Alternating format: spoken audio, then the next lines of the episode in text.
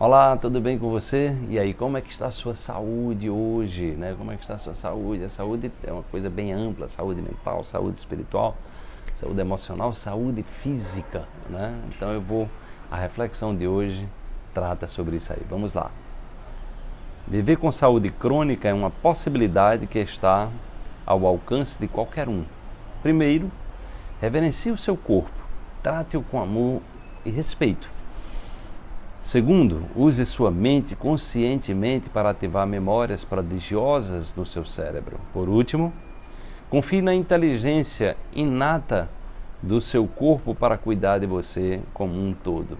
Então, a nova ciência, é, a nova medicina, ela está nos conectando ao nosso poder de autocura. Né?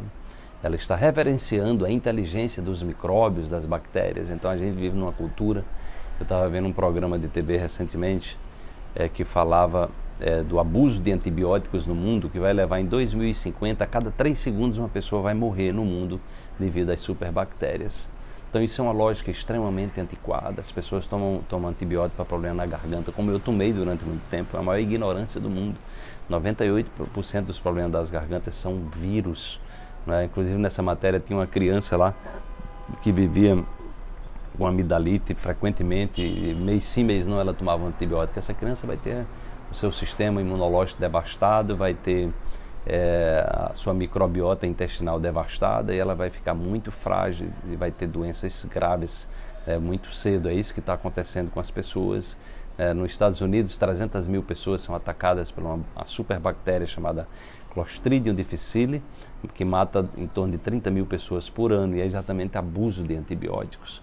Então, o cuidado com o corpo é, é, o cuidado com a vida, não é? é cuidado com a vida. Quando uma bactéria aparece, ela está denunciando que você não está tendo o cuidado adequado com você.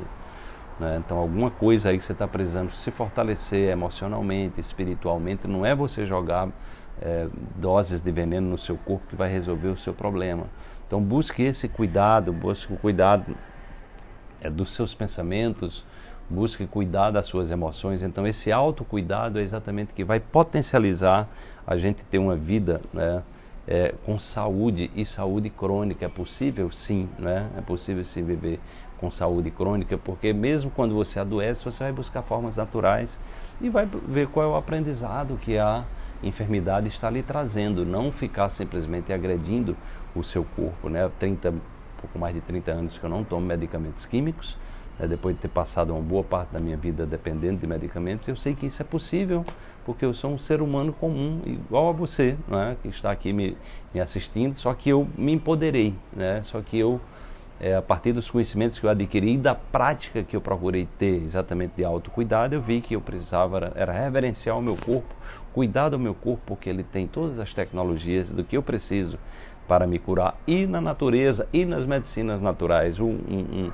um antibiótico ou qualquer medicamento químico, é a última coisa, o último caso, não é a primeira coisa a ser feita. Existem inúmeras possibilidades de você cuidar de você sem estar devastando o seu corpo, fragilizando o seu corpo, agredindo o seu corpo com substâncias é, que são desconhecidas do nosso planeta, né, porque são substâncias artificiais, para serem fabricadas elas têm que ser comprovadas que não existem no planeta e são agressoras do seu corpo. Então cuide-se mais de você, confie que você tem esse potencial de autocura dentro de você e cuidando de você, você vai acessar e vai ouvir a voz do corpo.